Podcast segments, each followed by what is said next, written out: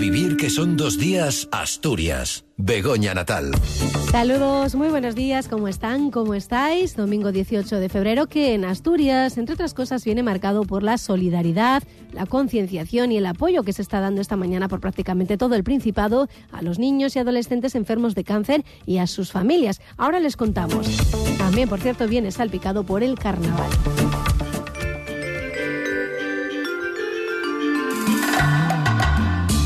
Es que hoy hasta 73 municipios asturianos se han teñido de naranja al sumarse a la convocatoria de Corre con Galván que se ha secundado de punta a punta del Principado para visibilizar la importancia de fomentar la investigación y la lucha contra el cáncer infantil. Enseguida les damos detalles, a esta hora están ya en la fiesta final porque este también pretende ser un encuentro impositivo de esperanza. El apartado de Ser Educación está dedicado a la radio. Ya saben que la cadena será cumplido nada menos que 100 años esta semana y lo ha hecho con una gran celebración.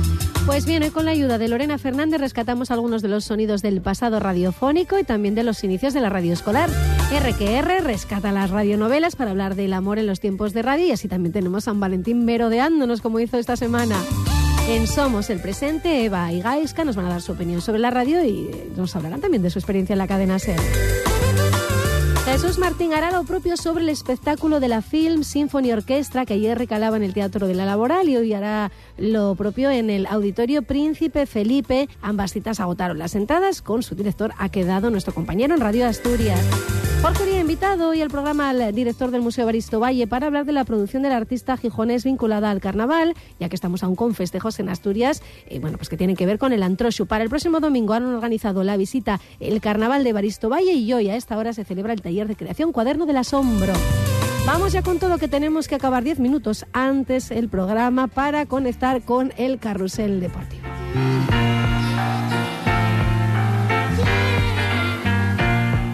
A vivir que son dos días Asturias. Begoña Natal. Este jueves se conmemoraba el Día Mundial contra el Cáncer Infantil. La comunidad escolar ha sido la gran protagonista de esta jornada, sumándose a la fuerza del lazo dorado, lema con el que las asociaciones de familias de niños con cáncer han vivido la efeméride. En Asturias ha tenido una especial participación de estas acciones de carácter nacional impulsadas por la Federación Española de Padres con Niños con Cáncer, que reúne 22 asociaciones en total, incluida la asturiana Galván. Su presidente es Lena Arcoc, que explicaba así el proyecto? Bueno, el tema es la fuerza del, del lazo dorado, ¿no? que es el símbolo del cáncer infantil. Es un proyecto en el fondo mundial, ¿no? Eh, pero eh, creo que Asturias destaca en números eh, porque aquí son 36 eh, centros escolares que se adhieren a, a este día activo, ¿no? Para enseñar en cierta manera la solidaridad de todo el mundo, de los niños, a, a, los niños que están ahora mismo en planta y que lo sufren y tienen, bueno, este problema en su día a día. El cáncer infantil es afortunadamente poco frecuente, pero su impacto en la vida de los niños y niñas y sus familias es arrollador. Actualmente en los países desarrollados el cáncer es la primera causa de muerte entre los niños de hasta los 14 años, pero a pesar de ello es un gran desconocido para gran parte de la sociedad. En Asturias el cáncer infantil tiene una incidencia de unos 23-24 diagnósticos al año. La supervivencia es elevada, por encima del 80% globalmente, aunque muchos menores no responden a los tratamientos y tienen recaídas. El presidente de Galván recuerda que dos tercios de los enfermos tendrán secuelas a lo largo de toda su vida. Sí, 23, 24 al, al año. ¿no? Es decir, no son números tremendos, pero el impacto es tremendo. Claro, toda la familia en este momento, en cierta manera, se hunde. ¿no? Es un golpe claro. que realmente eh, significa que uno tiene que estar 24 horas con el niño, el otro sigue trabajando, pero de alguna manera tiene que atender también al resto de la familia. ¿no? Eh, claro. Entonces ya faltan sus económico porque una persona se dedica plenamente a, al niño. Luego puede haber secuelas graves incluso si si el niño sale adelante no sabes que uno de cada cinco niños eh, todavía muere pero dos tercios de los niños tendrán secuelas no y los pueden tener en cinco en quince en veinte años. Entonces uno de los intereses de la federación es también porque nosotros, todas las asociaciones que forman parte de la federación, son, digamos, en cierta manera, eh, las, los que están en contacto con los ministerios y con las conse consejerías em, para reivindicar, para reclamar los derechos de los niños, ¿no? Entonces, ahí estamos eh, intentando conseguir que incluso cuando el niño supuestamente después de cinco años está sano, sigue con un seguimiento por parte del de salud para que cuando en 10, 15 años tiene una secuela, esté consciente que es, secuela, no es una enfermedad eh, de, nueva que no tiene nada que ver con su terapia. Entre esos 24 enfermos siempre hay algún adolescente. Cuando va cumpliendo años, las familias se encuentran con un cambio en su atención al considerársele como adulto a pesar de seguir lidiando con su enfermedad, el cáncer infantil. También han conseguido un cambio en la legislación para protegerles de cara al futuro. El año pasado, por ejemplo, eh, logramos un mito, ¿no? El derecho al olvido. Date cuenta que una persona que tuvo cáncer eh, de niño y ahora quiere tener una hipoteca o un seguro de vida, tuvo muchos problemas durante los años pasados. Haciendo el carnet de conducir tenía que hacerlo cada tres años otra vez, que ahora la ley ha cambiado. A partir de ahora ya no constan en su historial. Actividades como las del jueves y de esta misma mañana ayudan a dar visibilidad a una enfermedad que por su baja prevalencia es considerada una enfermedad rara. De ahí que se celebren estas actividades de concienciación y para enviar un mensaje de apoyo a los enfermos y las familias. Hoy desde las 11 de la mañana se han organizado hasta 73 carreras solidarias celebrándose en prácticamente todos los concejos del Principado como una acción extra en apoyo a la investigación. Lenar Koch explica el destino de lo recaudado. Ya te digo, son 70 y 70 tres consejos. Esta acción del 18 es una acción extra que solamente hacemos aquí en Asturias para recordar para la investigación. Como, como es una enfermedad rara, tú mismo lo dijiste, ¿no? Son 500 casos al año eh, comparado con el cáncer de adultos, son, son pocos aunque sean los, digamos, la primera razón de muerte para niños y por eso se investiga poco. Si nosotros no impulsamos esto, eh, no, no vamos a tener, tener otras eh, terapias y avances en la investigación. Entonces, para eso hacemos la carrera, eh, para recordar algo de dinero que luego hacemos una convocatoria para todos los investigadores de, de Asturias y mandamos todos los proyectos que entran a la Agencia Estatal de Investigación y nos quedamos con uno que recibe luego todo el dinero eh, para conseguir, en cierta manera, que vaya a haber eh, cada vez más proyectos eh, con más impacto y con más interés. La investigación es importantísima, pero también lo es la labor de asociaciones como Galván, que ofrece el apoyo que no llega a brindar la Administración. Para el día a día de los niños, realmente la asistencia es más importante. Tener apoyo en trabajo social, en psicología, en educación, eso todo lo que en cierta manera hacemos eh, a donde el sistema público no puede llegar, ¿no? Tenemos una colaboración excelente con, con el UCA y también con las consejerías. El de hoy es además un acto de solidaridad, toda una fiesta de convivencia para las familias y en ella siguen. En muchos consejos eh, han decidido hacer algo más alegre al final, hay música de bote, digamos, ¿no? Pero este año seguimos a hacer un concierto por la generosidad de Petit Pop. Tenemos ahí un de, pop infantil, yo creo, eh, porque lo he vivido con mis niños, el, mejor de todos. Y después, cuando la gente ha hecho ya la carrera, eh, vuelve a, a, la esplanada ahí delante del acuario y allí va a haber un concierto gratis de, Petit Pop en Oviedo, donde, donde corro yo. Em, vamos los alumnos de, de Ramo Rock, em, bueno, tocando un poco de, de música de, de, animación, ¿no? Eh, para hacer, darle un poco un punto más eh, alegre. El invierno está al revés, Pues tiempo también para la fiesta, para la convivencia. Con esta música, bueno, que vamos a ir retirando, conectamos ya con Seraviles. Desde allí nuestros compañeros nos ofrecen el resumen de Ser Educación de esta semana que tiene mucho que ver, bueno, con el amor también, pero sobre todo con el aniversario de la radio. Lorena Fernández, ¿qué tal? Muy buenas, ¿cómo estáis? Hola Begoña, empezamos con esta sintonía India Summer de Víctor Herbert, que era la sintonía del programa El consultorio de Elena Francis. Y como tal, voy a dar también el mismo inicio. Hola amigos todos, apreciados oyentes, seguidores asiduos de este medio a lo largo de sus muchos años en las ondas. Hoy como ayer y en este programa más que nunca, el amor en tiempos de radio. Haremos un repaso a estos 100 años de la historia de la radio con algún dato curioso y con el objetivo puesto en la radio educativa y el amor. Finales de los años 20 apareció Miliu, un niño travieso creado por el ventrílocuo Toreski, muy querido ya que dando sus particulares lecciones ganaba dinero para la beneficencia recolectando atención y según los datos que he leído, más de dos millones y medio de las antiguas pesetas, miles de juguetes y aparatos de radio para hospitales y orfanatos. Se quedó. Vamos a ver, Milio, tus apellidos son... Milio Cap de Piñol y Yucat. Cuéntame algo de tu infancia. Y un día, hoy esgarrífese, el maestro me llamó rinoceronte. Rinoceronte le llamó el maestro. Lo mandó su padre a Portabaco, llegó a la emisora y allí se quedó.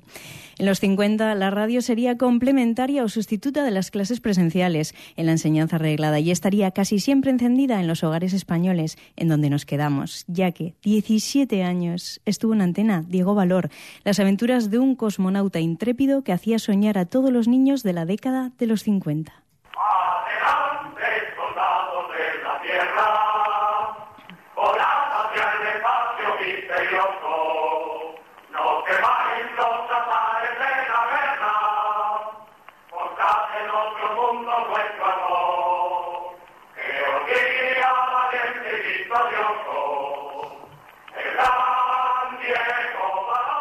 Desde 1953, la Diputación de Girona promovió la radio escolar. Hoy en día, esta herramienta pedagógica está en auge, aunque el ejemplo nos lo da semanalmente RQR. También en esta casa, en 1963, Joaquín Peláez, con su programa Todo para los chicos, puso en marcha su Operación Plus Ultra, premiando a jóvenes singulares que destacasen por sus valores humanos.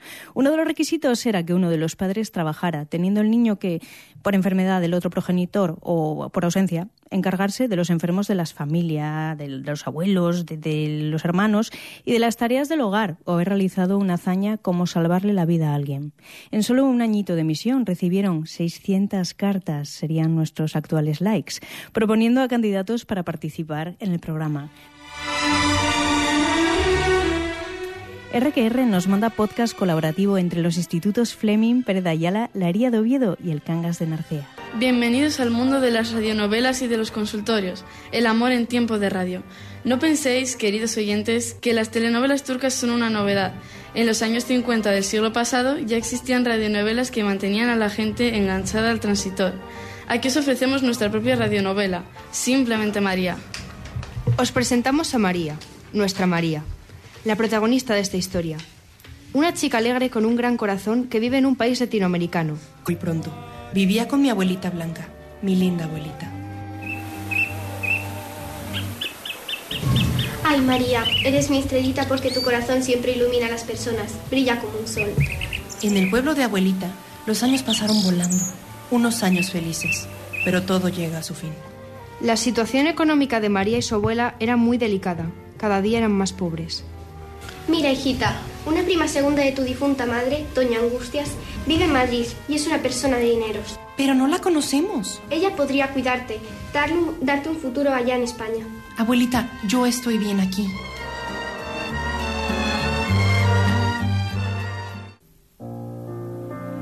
Con 16 años, María viaja a Madrid sola y sin papeles. La bienvenida a su nueva casa no es la que esperaba. Escucha, niña, la aquí la vida es dura. Yo me tuve que sacrificar mucho para alcanzar mi posición. ¿Lo entiendes? Sí, tía. Empezarás a trabajar mañana cuidando a personas mayores. Pero... Y no quiero ni una queja. María comienza su labor de asistenta y se va adaptando a su nueva vida. Señora Blanca, ¿quiere que la acompañe a la compra? Eres un cielo, María. Le llevo el carrito. Me ha tocado la lotería contigo. Y después le preparo una infusión. Ay, me tienes la casa como un palacio y además eres cariñosa. Un ángel. No diga tonterías, doña Blanca. Pasaba los días trabajando y el poco tiempo libre lo aprovechaba para salir con los pocos amigos que tenía. Sobre todo con Fidel, que era un encanto. Flipa con la Corín. ¿Qué pasó? Una bomba. Se separó de Enrique. Pero si en el Insta colgaban todos los días. Alucino. Pues mira, tía, nada, todo postureo. Oh, qué mal. Tenían buen rollo. Bueno, él seguro que ya coronó con otra. Los heteros son así. ¿Pero qué dices? Los meses pasaban con la misma rutina. del trabajo a casa de su tía Angustias. Todo cambió con la llegada de Juan. Juan, el hijo de Angustias, volvió de la universidad a pasar una larga temporada en casa. Coincidíamos en muchas cosas. La misma música, los mismos gustos. No fue un flechazo. Eran dos jóvenes que se gustaban y que poco a poco se iban conociendo. Él me invitó a cenar y sin darnos cuenta comenzamos a salir. La miraba. María se estremeció. Sintió bajo los ojos verdes de Juan una extraña y atractiva luz. Eres una tía estupenda. Eso se lo dirás a todas. Venga, tía, no te rayes. Me tienes pillado. No me renta el día si no estoy contigo. no digas chorradas. María no era inmune a los deseos de Juan. Juan lo tenía todo. Era guapo, tenía dinero, me llevaba a festivales y likeaba todas mis historias. Dos meses como colaboradores de este programa. A mí me ha dado más seguridad, como más confianza a la hora de decir eh, mis opiniones y sobre todo, algo que me he fijado, es la forma en la que estructuro cuando quiero hablar, cuando quiero decir una frase, la forma en la que lo estructuro como mucho más concisa. Y, por ejemplo, yo tenía mucho la que la sigo teniendo de, en plan, eh, o sea, eso me está ayudando a quitarlo, la verdad. Y eso, sobre todo la confianza a la hora de hablar. Pues sí, a ver, yo la confianza a la hora de hablar la tenía, pero en otros ámbitos. Bueno, nació con ella. Guys, bueno, no, no nací con ella, que eso, todo eso se va trabajando, no naces con ello. Pero sí es verdad que en la radio fui aprendiendo a coordinarme con otra persona. Yo estaba acostumbrado a las cosas que iba, siempre tenía un moderador, una moderadora que te va haciendo preguntas, va pues mandando así un poco callar de forma sutil. Al, principio me decía Gaisca siempre, pero Eva, tú, si tú ves que yo me estoy estudiando, tú córtame, por favor. Claro, claro, yo tengo mucha manía, empiezo a hablar, hablar, hablar y se me va la cosa. Y no, con esto aprendes un poco más a ajustar, ¿no? A mí siempre se me han dado bien las exposiciones orales porque a mí cuando yo tengo un tema que lo tengo controlado y lo tengo estudiado, para mí el exponerlo se me hace muy fácil. Un poco lo complicado que me ha venido en la radio ha sido el improvisar y el tener que sacar cuando te están grabando y no te puedes quedar callado, tener que continuar con la frase porque dices, a ver, ¿qué estoy diciendo yo? Ya te empiezo a hablar que ya no sé ni lo, de lo que estoy hablando y digo, ¿cómo salgo de la frase Sí, en la sí, que me he sí. metido?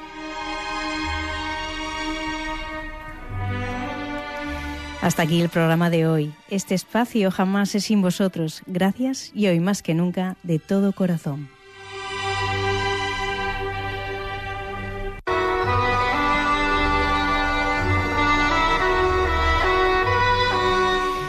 Hola Begoña, empezamos con esta sintonía India Summer de Víctor Herbert, que era la sintonía del programa El consultorio de Elena Francis. Y como tal, voy a dar también el mismo inicio. Hola amigos todos, apreciados oyentes, seguidores asiduos de este medio a lo largo de sus muchos años en las ondas. Hoy como ayer y en este programa más que nunca, el amor en tiempos de radio. Haremos un repaso a estos 100 años de la historia de la radio con algún dato curioso y con el objetivo opuesto en la radio educativa y el amor. Finales de los años 20 apareció Miliu, un niño travieso creado por el ventrílocuo Toreski, muy querido ya que dando sus particulares lecciones ganaba dinero para la beneficencia recolectando, atención y según los datos que he leído, más de 2 millones y medio de las antiguas pesetas, miles de juguetes y aparatos de radio para hospitales y orfanatos. Se quedó. Vamos a ver, Milio. ¿Tus apellidos son? Emilio Cap de Piñol y Yuquet. Cuéntame algo de tu infancia. Y un día, ¡ay, esgarrífese! El maestro me llamó rinoceronte. Oh, rinoceronte. Oh. Rinoceronte le llamó el maestro. Lo mandó su padre a Portabaco, llegó a la emisora y allí se quedó. En los 50 la radio sería complementaria o sustituta de las clases presenciales en la enseñanza reglada y estaría casi siempre encendida en los hogares españoles en donde nos quedamos, ya que 17 años estuvo en antena Diego Valor, las aventuras de un cosmonauta intrépido que hacía soñar a todos los niños de la década de los 50.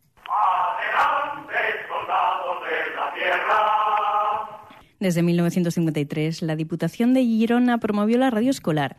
Hoy en día, esta herramienta pedagógica está en auge, aunque el ejemplo nos lo da semanalmente RQR. También en esta casa, en 1963, Joaquín Peláez, con su programa Todo para los chicos, puso en marcha su Operación Plus Ultra, premiando a jóvenes singulares que destacasen por sus valores humanos. Uno de los requisitos era que uno de los padres trabajara, teniendo el niño que, por enfermedad del otro progenitor o por ausencia, encargarse de los enfermos de las familias, de, los abuelos, de, de, los hermanos y de las tareas del hogar, o haber realizado una hazaña como salvarle la vida a alguien. En solo un añito de misión recibieron 600 cartas, serían nuestros actuales likes, proponiendo a candidatos para participar en el programa. RQR nos manda podcast colaborativo entre los institutos Fleming, Pérez de Ayala, La Hería de Oviedo y el Cangas de Narcea. Bienvenidos al mundo de las radionovelas y de los consultorios, el amor en tiempo de radio. No penséis, queridos oyentes, que las telenovelas turcas son una novedad. En los años 50 del siglo pasado ya existían radionovelas que mantenían a la gente enganchada al transitor. Aquí os ofrecemos nuestra propia radionovela, Simplemente María. Os presentamos a María, nuestra María la protagonista de esta historia. Una chica alegre con un gran corazón que vive en un país latinoamericano. Muy pronto. Vivía con mi abuelita Blanca, mi linda abuelita. Ay, María, eres mi estrellita porque tu corazón siempre ilumina a las personas, brilla como un sol. En el pueblo de abuelita, los años pasaron volando, unos años felices, pero todo llega a su fin. La situación económica de María y su abuela era muy delicada, cada día eran más pobres. Mira, hijita, una prima segunda de tu difunta madre, Doña Angustias, vive en Madrid y es una persona de dineros. Pero no la conocemos. Ella podría cuidarte, darle un, darte un futuro allá en España. Abuelita, yo estoy bien aquí.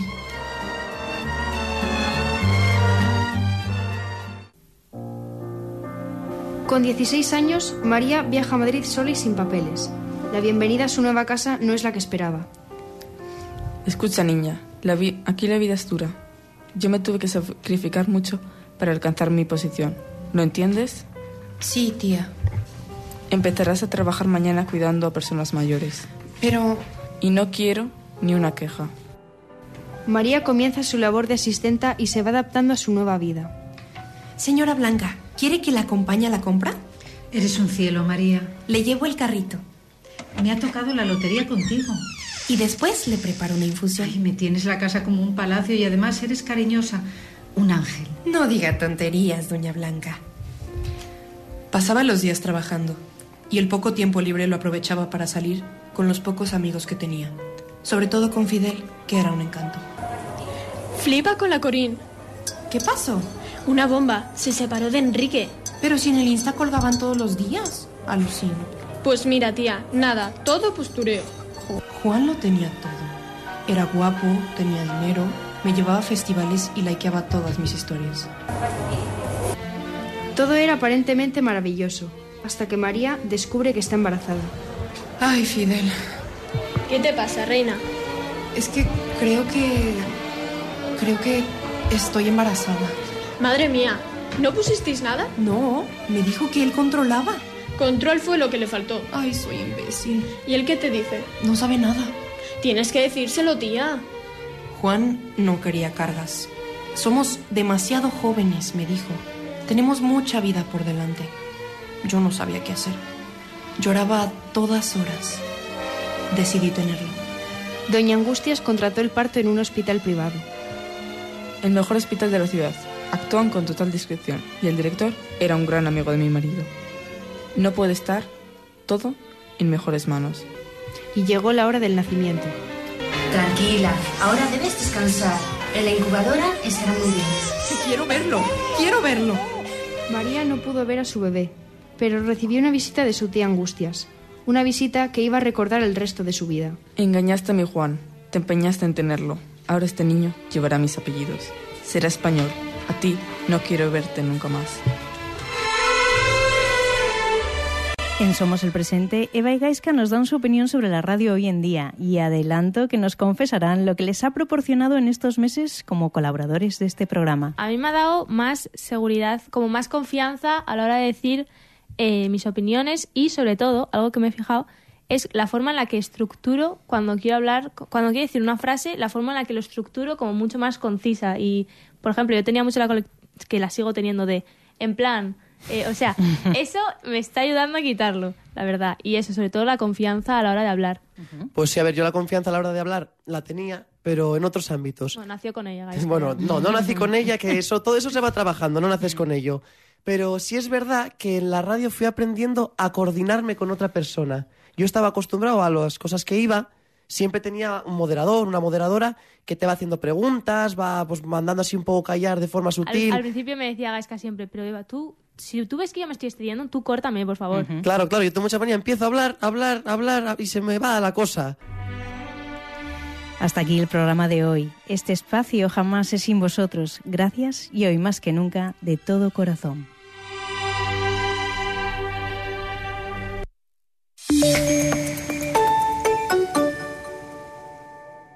Cadena Ser. Gijón. En más y más, los mejores precios. Aceite de girasol Coipesol a solo 1,59 euros el litro. Café molido natural o mezcla Toscaf de 250 gramos a solo 1,30 euros la segunda unidad. Detergente líquido Discipline 80 lavados a solo 5,99 euros. Más y más. La calidad que te sienta bien. Comprometerse. Dícese de la acción de contraer un compromiso. Funeraria Gijonesa, desde 1874 comprometidos con Gijón y contigo. Patrocinar el deporte femenino es dar visibilidad al talento de nuestras jóvenes deportistas, destacando su trabajo y esfuerzo continuo. Funeraria Gijonesa. Síguenos en redes sociales. ¿Quieres probar la nueva cosecha del aceite de oliva virgen extra sin filtrar La Niña de mis ojos? Puedes hacerlo en Salenor, en el pabellón de exposiciones de la Magdalena de Avilés, del 19 al 21 de febrero. Aceite La Niña de mis ojos, calidad desde su origen, oro líquido.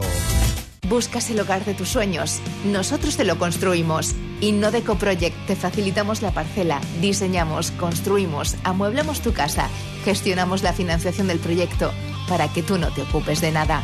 Innodeco Project, rehabilitación integral de viviendas y locales comerciales. Hermanos Felgorosa 1, Gijón, frente al Paseo de Begoña, con la garantía de la agencia inmobiliaria Domingo.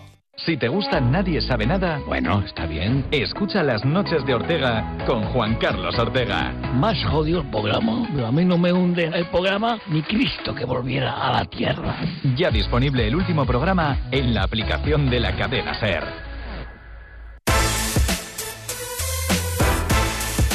Cadena Ser. El poder de la conversación. A vivir que son dos días, Asturias. Begoña Natal. Ya estamos de vuelta, seguro que les va sonando ya esta música. Con ella conectamos con Radio Asturias, vamos a saludar a Jesús Martín. Qué bien podría estar disfrazado para realizarla. ¿Qué tal compañero? Buenos días, ¿cómo estáis?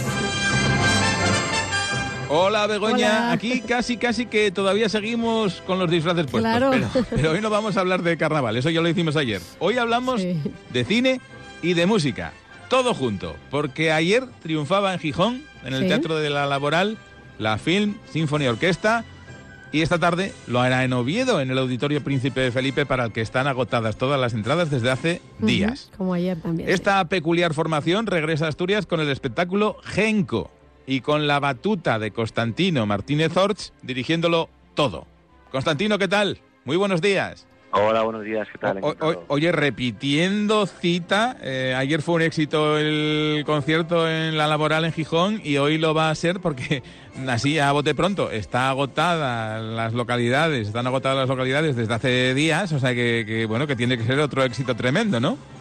Pues sí, muy felices de volver a Asturias con los dos auditorios eh, principales llenos hasta, hasta la bandera, elegidos de ayer en Gijón, eh, con el, el- bueno, pues el auditorio lleno y hoy yendo al Príncipe de Asturias, ahí en, Oviedo también, que el público pues, bueno, nos recibe con, con muchas ganas y muy felices ¿no? de llenar vuestras salas y llevando, pues como siempre, la mejor música de cine en concierto. Que además la música es alegría, ¿eh? que, que no nos falte. Mm, Oye, Constantino, ¿qué, qué bandas sonoras eh, van a sonar en esas dos horas y cuarto, dos horas y media de, de concierto? Venga, refrescanos un poco algunos títulos que no... Algunos títulos son ya historia del cine, obviamente, así que... Sí, a bueno, ver. muchos de ellos, muchos de ellos, fíjate tú.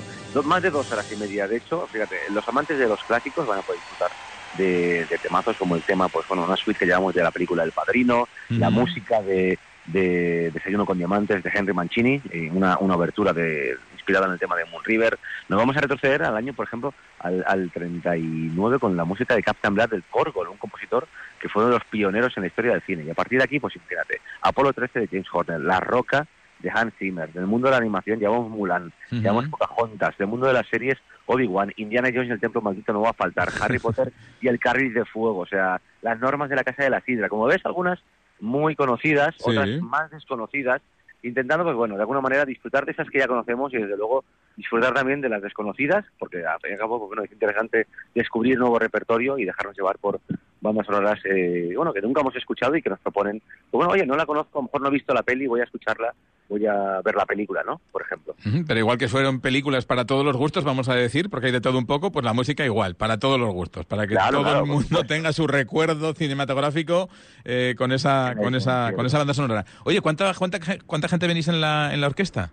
Pues bueno, llevamos la orquesta alrededor de 70 músicos, este año incorpora la guitarra, lleva el bajo eléctrico, llegamos una cantante también que va a inter- interpreta eh, pues, los temas de Mulan, los temas de Pocahontas, Colenza de Viento, Skyfall, de James Bond, que con el que se abre el espectáculo y realmente, pues bueno, em, rompemos un poco ahí el hielo de una manera sorprendente e inesperada. Y ya te digo, pues alrededor de 70 para poder, bueno, interpretar esta música como tiene que ser, ¿no? Que y al cabo estas partituras están concebidas para, para formaciones muy, muy grandes, ¿no? Mucho metal, mucha percusión y esto pues te obliga a llevar unas, a unas, unas secciones de maderas y de, de cuerdas, pues bueno, importantes, ¿no? Me decías con algún instrumento por ahí que a, lo- mejor no es habitual en una orquesta sinfónica, ¿no? Que también introducís, eh, pues porque lo pide la música que vais a interpretar, claro. Claro, sí, bueno, por ejemplo en El Padrino, ¿no? Que nos va a llevar en una suite memorable de Nino Rota, nos va a llevar a Sicilia, va a ser necesario introducir el acordeón, va a ser necesario introducir la, la mandolina, por ejemplo, ¿no? En Apolo 13 por la una trompeta solista impresionante que sorprende, siete años en el Tíbet, eh, donde el violonchelo eh, que escribió John Williams nos habla con esa voz interior del, del alpinista, ¿no? Que estuvo pues recluido siete años en aquellas tierras tibetanas y bueno, eh, realmente sorprende, ¿no? La, la cantante también es un viaje, yo creo que inesperado, donde yo creo que el público va a disfrutar como está haciéndolo en todas las capitales de, de provincia que estamos yendo hasta el momento por España. La verdad es que estamos muy felices de, de- esta gira, se está cogiendo con, pues bueno, con mucho cariño, con mucho interés y, y la verdad es que, bueno, llenando donde vamos, así que Claro, eso- eh, esper- esperamos no defraudar, desde luego, este fin de semana y que el público salga, pues bueno, emocionado y con ese genco, ¿no? Con ese cambio transformador. Decía yo que ayer en Gijón triunfasteis y, y que hoy lo vais a hacer en, en Oviedo. Eh, oye, ¿cómo responde el, el público a vuestra música?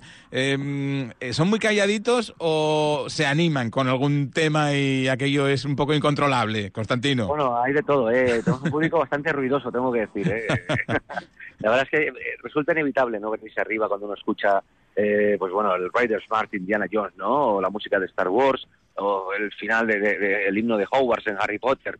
Realmente, pues bueno, son bandas sonoras que, que nos tocan la fibra, nos tocan el corazón y, pues bueno, eh, como te digo, ¿no? Que es, es complicado no, no venirse arriba y bueno, de todos modos nosotros no, no, no ponemos límites. Y al cabo, eh, ya te digo, por- al hilo de lo que estás comentando, nos escriben por correo, por redes sociales, oye, podemos ir, eh, no sé cómo decirlo, customizados, disfrazados de, Claro, pues de. Jedi, de Jedi, de Harry Potter, bueno, tocamos Star Trek, vienen los Trekkies, oye, queremos ir eh, con nuestros, pues oye, es tu manera de disfrutar del concierto, adelante, vente, y bueno, la gente se viene muy arriba con la suite de Star Trek, por ejemplo, que también proponemos un viaje de Star Trek en el tiempo, en fin, es lo importante es que el público se emocione, que salga, que salga feliz, lo que queremos es emocionar y transmitir la felicidad que esta música pues nos, nos hace sentir, ¿no? Al fin y al cabo. Que la gente se lo, se lo pase bien. Pues fíjate con lo de los disfraces. Ayer fue carnaval en Oviedo, fue el día grande del carnaval en Oviedo, ayer sábado. Pues o sea que fíjate, que fíjate casi que hay gente que, no que no el disfraz, claro.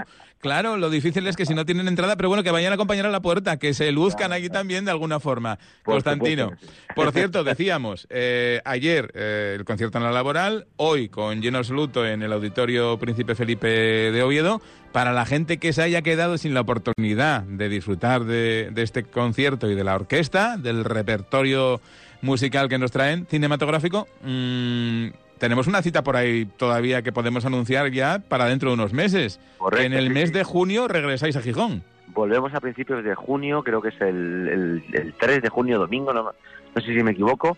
Volvemos con ese segundo pase para todo aquel que se haya quedado con las ganas de disfrutar de Genco, que pueda hacerlo y tendrá esa oportunidad, porque eh, eh, iba a decir lamentablemente, pero bueno, afortunadamente no quedaban, no quedaban entradas ayer, no quedan entradas No, no, no quedan. volvemos eh, en junio eh, para que bueno, el público asturiano pueda disfrutar, al menos en la laboral en Gijón, de, de este genco. Bueno, pues en vuestra página web tienen la fecha exacta, que yo tampoco la tengo aquí apuntada ahora mismo, Constantino, y nos vamos a meter en un marrón si decimos el día y luego es otro. Que la busquen en la página web, que allí tienen, como se suele decir, cumplida información de todo esto y también mucha más información de la historia de la orquesta, de la gente que forma parte de la orquesta, de los objetivos de la orquesta, todo está en, en vuestra página web. En filmsymphony.es está toda la gira y bueno, si alguien se ha quedado con ganas de escucharnos y de vernos eh, en Asturias, pues bueno, puede entrar ahí y luego tiene el concierto ya a la venta y bueno, para contar una entrada para entonces. Perfecto, pues Constantino, que muchísimas gracias, que, que vaya muy bien, como no dudamos que va a ir bien esta tarde, y que ya o nos vemos esta tarde o nos vemos a la vuelta ya en el mes de junio. Un abrazo muy fuerte nada, y un saludo abrazo. también para todos los miembros de la orquesta. Muchas gracias, muy amable hasta ahora. Pues si se quedaron con las ganas, en junio les esperan en Gijón con una segunda oportunidad, también en el Teatro de la Laboral, para disfrutar de la música del cine. Nosotros volvemos el próximo fin de. Hasta entonces, saludos para todos. Perfecto, Jesús. Otro saludo para vosotros y muy buena semana. Hasta el sábado.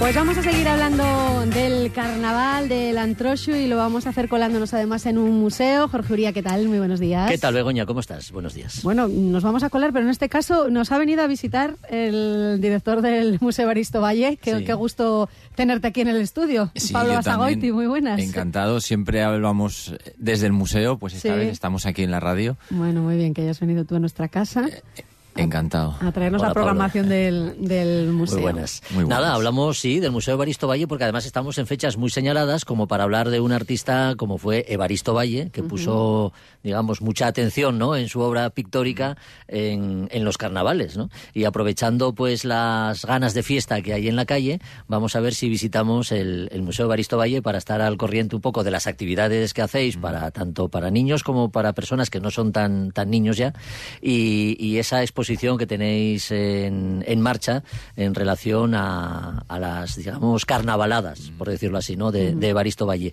¿Qué nos podemos encontrar estos días en el museo, Pablo? Bueno, nos podemos encontrar, ya que estamos en carnaval, quizás poner énfasis ¿no? en esa sala que está dedicada a, a la producción de, de Valle sobre la temática del carnaval, que la aborda durante toda su carrera, ¿no? Desde los carnavales urbanos en el teatro hasta hasta hasta el carnaval eh, digamos rural el carnaval de pueblo no que es algo que, que parece que fascinó al artista y que, y que representó un montón de veces no con esas imágenes llenas de energía llenas de, de color llenas de alegría que no sabes si están danzando si se están pegando si son muy misteriosas Sí, sí, porque estamos hablando de modelos y, y escenas, eh, todas ellas relacionadas con el carnaval, como decimos, que de alguna manera convierten a Evaristo Valle en un, en un cronista, ¿no? De, de una, de una celebración que se lleva, pues eso, festejando en Asturias desde hace ya mucho tiempo. Sí, efectivamente, la obra de Valle no deja de ser, eh, a pesar de su vertiente, digamos, muy, muy moderna, muy contemporánea, muy, eh, muy artística, no deja de ser un documento, ¿no? De cómo era, de cómo era la vida, de cómo era la región en, en aquel tiempo. Y el carnaval, precisamente, pues es uno de los temas que más abordó o el tema que más abordó y desde en, en toda su vida, ¿no? Pero eh, también en ese trabajo respecto al carnaval tuvo que ver mucho sus viajes al extranjero, ¿no? Está por ahí la, la luz de Cuba, de París, ¿no? Sí, sí, sin- a ver, sin duda, sobre todo París, Cuba, evidentemente también, pero quizás en otra, en otra, en otro tipo de obra. Pero sí que París al final marcó muchísimo en, en toda su carrera y su producción. Eh, pensemos que lo que él trae de París, lo que él aprende de París en las tres estancias que estuvo, luego lo va, lo va reutilizando hasta, hasta los últimos años de su vida, ¿no? Tenéis una sala dedicada a los cuadros que hace Evaristo Valle en relación al carnaval, que puede ser visitada durante estos días, y alguna actividad más impulsada por estas fechas carnavaleras. Sí, y otro, otro pequeño apunte. Hay una exposición temporal que se llama Un Valle No Contado, una exposición muy interesante que recoge una, una serie de obras que no se habían expuesto al público, algunas desde hace 100 o 120 años, y en concreto hay una dedicada específicamente al carnaval, en el que sale un Pierrot y dos muchachas echancho- echando confeti, que también es, es muy curiosa de ver, ¿no? Es, es una obra muy luminosa, muy diferente a las demás, y mira, podemos incluirla también en, en Claro. nuestra visita de carnaval. Obras que no han sido expuestas hasta ahora, eh, ¿se encontraban en depósito en el museo o vienen No, de colecciones privadas? Se encontraban eh, la mayor parte en colecciones privadas, en domicilios o, o en pequeñas colecciones que no se mostraban. Hay otras dos que sí vienen de instituciones, pero que tampoco se mostraban habitualmente al público.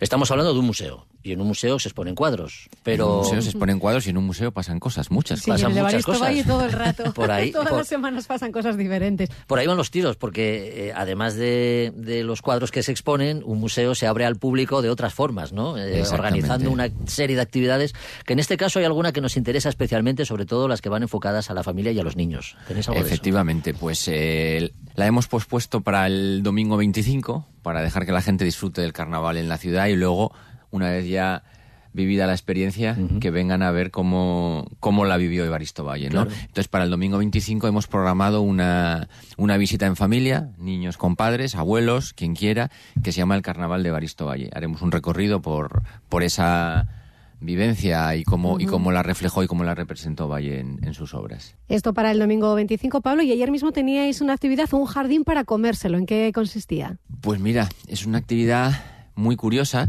porque resulta que desde hace unos meses está trabajando con nosotros Noelia Velasco, que es una, ¿cómo decirlo?, experta forestal, em- experta en naturaleza, es guía de naturaleza, y está llevando la parte educativa de, de naturaleza. Y una de sus propuestas con la que quedamos fascinados, eh, una de tantas, es que, que no sabíamos que muchas de las plantas que tenemos en el museo se pueden comer.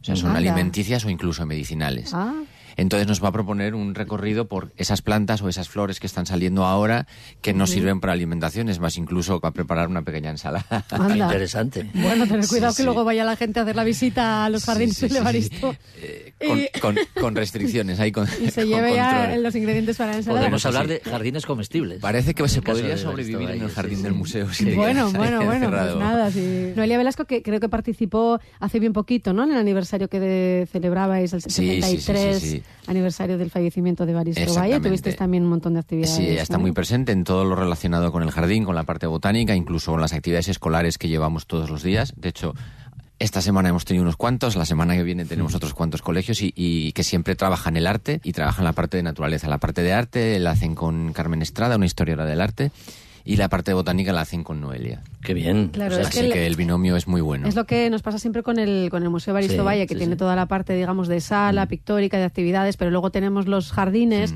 que se puede simplemente volver a ir al Evaristo Mm. a ver los jardines. Lo hablábamos antes de entrar en la entrevista, Jorge y yo, ¿no? Que además es un poco lo que pasa con la naturaleza, que puede ser en cualquier época del año, ¿no? Exactamente. Porque cambia y, y Cada es- día, cada semana, cada día es distinto incluso. Bueno, estamos hablando de, de actividades eh, tanto eh, permanentes como alguna temporal, ¿no? Coincidiendo con estas fechas así un poco señaladas.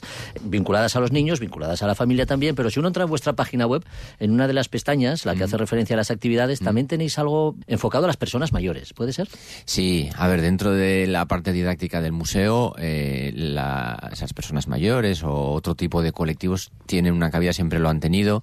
Pues hemos hecho desde visitas eh, audiodescriptivas o esta misma semana que entra tenemos a un centro a un centro de mayores que vienen una visita y siempre bueno pues eh, tratamos de, de hacerles actividades o de, o de enseñarles el museo de una manera adaptada o diferente a, ca- a cada uno de ellos, ¿no? Claro, lo digo porque cuando hablamos de planes en familia siempre Mm. hablamos de niños y también tenemos abuelos, ¿no? Personas Siempre mayores los- a cargo. Siempre los mencionamos, ¿no? Que se puede Sí. hacer una, una actividad con ellos. Em, me gustaría que aclaráramos una, una cuestión eh, de la que hablábamos también antes de la, de la entrevista, que quizá le pase ma- a, a más gente, ¿no? Mm, Y, y es hablar un poco del origen de, del museo, del propio edificio de- del museo, de la Fundación Museo Baristo Valle, porque todo ello se debe a, a- a la sobrina, ¿no? De, Sí, del pintor. efectivamente. El, el que podamos, eh, el, que, el que exista el museo, el que se pueda conservar, se debe por una parte a Evaristo Valle, que al final es el, el motivo y el motor ¿no? de que todo esto se haya, se haya conservado y hoy sea un museo, y se debe a María Rodríguez del Valle, que fue su sobrina. Es quien vivía en esa finca, no vivió Valle, como muchas veces se piensa o se Eso, dice, ¿no? eso. Por la, el imaginario Sí, sí. popular, porque se vincula directamente a una casa, un pintor, ah, pues él vivió aquí, no, ahí vivió su sobrina. Y esa sobrina quien se debe, eh,